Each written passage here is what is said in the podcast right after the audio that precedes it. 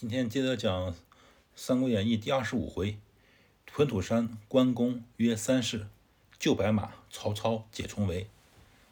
昨天把前半部分讲完了啊。屯土山约三世，这个关羽投降了这个曹操。中间还有一段也不说，就是说这个曹操把赤兔马送给这个关羽了。赤兔马原来是谁的？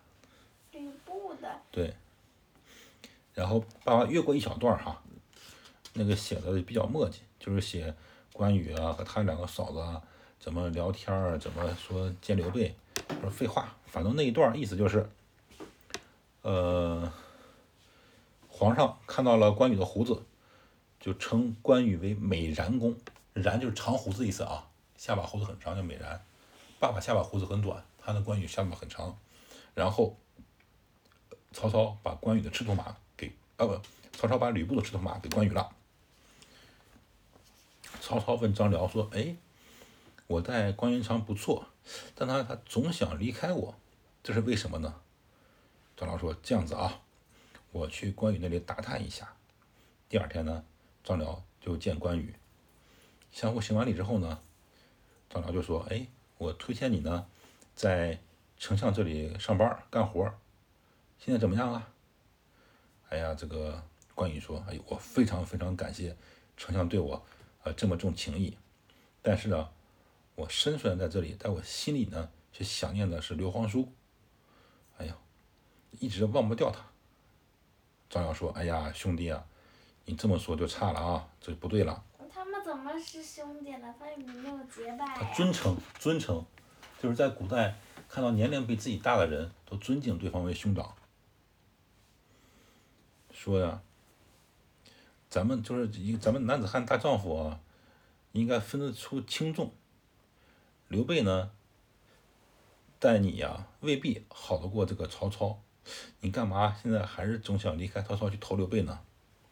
关羽说：“哎呀，我当然知道这个曹操对我好了，但是呢，我们最最困难的时候呢，是刘备帮过我，所以我们发誓要共生死，我呢不能违背我的誓言。”我肯定不会在这里常待的，只要我能呢报效曹公，就是帮这个曹操呢立功劳，帮他帮做大忙，我就要走。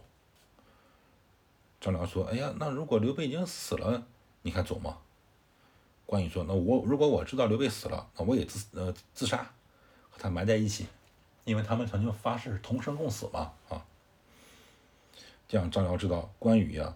还是留不住的，他早晚要离开，他就告辞了，回来见了曹操，把原话告诉曹操了。曹操就叹了口气，说：“哎呀，这个关羽啊，始终不忘本，这才天下的义士。”荀彧想办法，荀彧给曹操出主意，说：“关羽他说，如果立了功劳，他就离开。现在呢，咱们不给他立功劳的机会，他就走不了了吗？”曹操觉得，哎，荀彧说这还有道理的哈，说的挺对。再说这个刘备不是投靠袁绍了吗？是吧？哎，每天呢都很烦恼。袁绍就问他说：“刘备呀，你为什么经常有各种烦恼呢？”刘备就说：“我的二弟呀，不知道音讯，然后我的老婆孩子呢，都被曹操抓走了，我上不能报国，下不能保家，所以呢，就忧心忡忡的。”袁绍说：“这样子，我呀，早就想带兵去攻打许都了。现在呢，正好也春天了，也暖和了，正好呢，我们可以起兵打仗。”然后他就把手下召集起来，讨论打曹操的计策。田丰说：“之前呀，曹操攻徐州，许都空虚。这个当时候呢，你不带你不派兵打许昌，现在徐州已经被打破了，曹操呢士气正旺。”咱们轻易不能打，咱们应该打持久战，持续观望，有机会之后呢再动手。袁绍说：“哎呦，那你让我想想啊，让我想想。”然后他就问刘备说：“田丰啊，劝我固守不进攻，你觉得怎么样？”刘备说：“曹操啊是欺君之贼，这个明公袁绍，如果你不征讨他，那你肯定有失大义于天下呀。”袁绍，袁绍这个人呀，一点主意没有，谁跟他说话他要听谁的。刘备跟他说完之后呢，袁绍就说：“哎，刘备，你说的很有道理。”他又想打那个去带兵打许那个许昌了。结果田丰呢，又建议他不能轻举妄动。袁绍听了之后呢，很生气，说：“你们这些人呀，就是重文轻武，就说你们不会打仗，给我讲道理。你呀，让我有失大于天下。”田丰听了之后呢，哎呀。就直直跺脚啊，很生气，说：“你不听我这个谋士的建议，你出去打仗肯定出师不利。”袁绍听了特别生气，想杀他，玄德说：“可别杀，可别杀，田丰是个很有谋略的人啊，不能杀他。”结果袁绍把田丰关在监狱里面了。沮授看到田丰进监狱了吗，然后就把这个这个。就和自己的家人见面，然后把家财都给散了，和他家人告别，说我呀，随军去打仗。如果是打胜了呢，那肯定我在这个袁绍这里呢更有威望了。如果打败了，我肯定啊，这老少都得死。他跟这个家人交代完之后呢，他家人都很伤心，哭着送他去打仗。袁绍呢，就派他大将颜良做先锋，进攻白马。沮授出主意说：“颜良这个人呀，心眼小，虽然打仗很猛的，但不可信任他呀。”袁绍说：“颜良是我的上将，他呢做事有他自己的风格，你不用废话。”然后就派大军进发，到了黎阳这个地方。东郡太守刘延向许昌告急，曹操就商量：“哎呦，这个袁绍已经派兵打过来之后了，咱们怎么办呀？”关公听说之后呢？就直接到了相府见曹操，说：“哎呀，我听说曹操要起兵打仗，我关羽愿意做先锋。”曹操说：“哎，别，我可不敢麻烦你啊，有事的时候我再来找你。”他就劝着关羽离开了。他为什么不带关羽去？因为那个关羽不是说只要在曹操那里立功了，他就要走了。非常有道理。曹操带兵十五万，十五万分三队儿，然后呢？一路上啊，总是接到刘延的告急文书。曹操呢，就自己呢，先带了五万军马到了白马，靠到土山呢安营扎寨。一看前面呢是一片旷野，颜良带着十万精兵排开了阵势。曹操很。颜良是哪边的？颜良是袁绍手下上将。还记得斩华雄的时候，袁绍不就说吗？说可惜。我有上将颜良、文丑不在，他们俩有任何一个人在的话，都可以打败华雄。结果华雄被关羽给杀了，是吧？温酒斩华雄。爸爸。嗯。我还记得后面的故事。嗯，哪个后面的故事？就是后面那个他们打的时候，然后那个嗯，刘备不是在。袁绍那儿嘛，那袁绍派出来的颜良听说被打之后，刘备就出来看，结果发现是关羽的旗子，写着关。嗯，对，那爸爸讲啊，这个曹操一看颜良十万精兵，阵势很大，有点害怕，就回头问这个吕布的手下宋宪，说：“我听说你是吕布的手下猛将。”你敢和颜良单挑吗？宋宪说：“没问题。”拎枪上马，因为颜良横刀立马在祁门之下嘛。见宋宪骑马过来之后，颜良大喊一声，也纵马来迎。才三个回合，手起刀落，斩宋宪于阵前。曹操大吃一惊，说：“哎呦，颜良真是勇将啊！”魏续，这个宋宪、魏续原来是这个吕布手下哈，他俩一起投降了。魏续一看宋宪被杀了，很生气，说：“哎呦，颜良杀了我同伴，我去报仇。”曹操答应他了，派他上阵。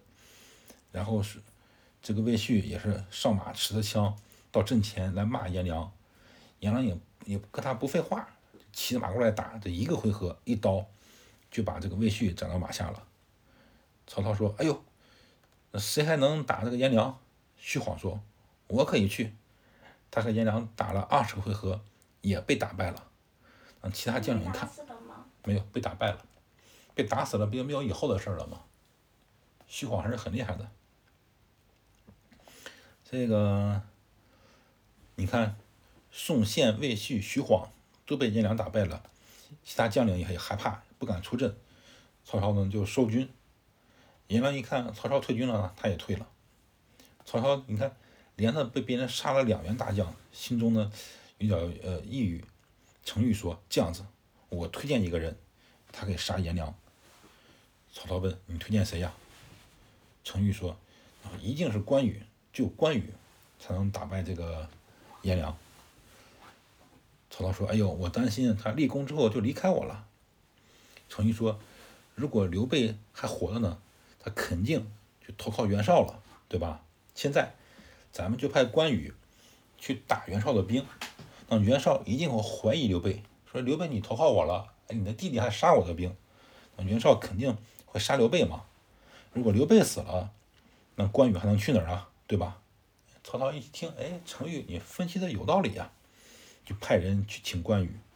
关羽呢，就跟他两个嫂子告辞，两个嫂子说，关羽你这次去啊，打听一下刘备的消息。关羽说放心吧，然后就拎着他的青龙偃月刀。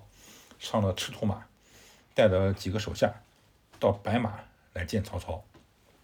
曹操就说了：“说颜良啊，连着杀了我两员上将，很勇猛啊，所以呢，请关羽过来商议商议。”关羽说：“你放心，我去前面观察观察，看看什么情况。”曹操呢，就设酒席款待这个关羽嘛。为什么款待关羽呢？因为古代的礼仪，你要请客人来之后，肯定要摆酒款待。正摆摆好酒款待关羽呢，突然听说颜良过来挑战，曹操呢就带着关公上山上一看，曹操和关公坐在一起嘛，其他将领在旁边站着，因为在古代只有尊贵的人才能坐的，那些手下或者地位低的人呢，只能在旁边站着。现在曹操和关羽一起坐了，说明曹操还是非常尊重关羽的，对吧？曹操指着山下的颜良。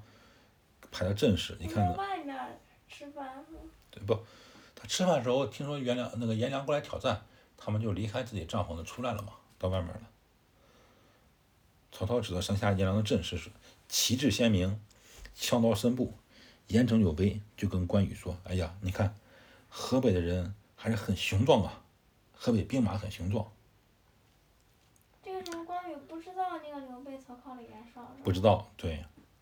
关羽就说：“哎呀，我看这些人呀，就像土鸡和柴狗一样，都是废物。”曹操又指着那个远处说：“你看，有没有灰盖吗？灰盖之下，袖袍金甲，持刀立马者，乃颜良也。”关羽一看，和曹操说：“哎呦，我看颜良啊，就好像在自己的脑袋上插个草，要卖自己脑袋一样，他特别看不起颜良嘛。”曹操说：“哎，别，那个千万别小看他。”关羽立马站起来说：“某虽不才，愿去万军中取其首级来献丞相。”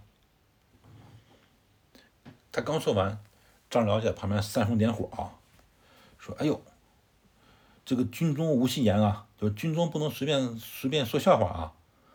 这个关羽啊，你可不能随便说话呀。”关羽听了之后呢，生气了，骑着马。提着青龙偃月刀，就跑下土山，然后睁着大眼睛，一直就奔着颜良的那个营阵冲过去了。河北军一看到这这个关羽来之后挡不住嘛，他就如如同这个，呃，河北军如波开如波开浪裂。你看，就是你在海边玩过，如果你是快艇往前冲的话，就可以冲出一条浪来，是不是啊？飞得快，旁边都是那个水。就就形容这个关羽呢，骑着马往前出出击，就像快艇去冲浪一样。关羽的马快吗，一直跑到颜良帐下了。颜良正在会在底下呢，看关羽过来了，正要问，但是关羽的赤兔马很快，跑到阵前。颜良措手不及，被云长手起一刀刺于马下，忽的下马。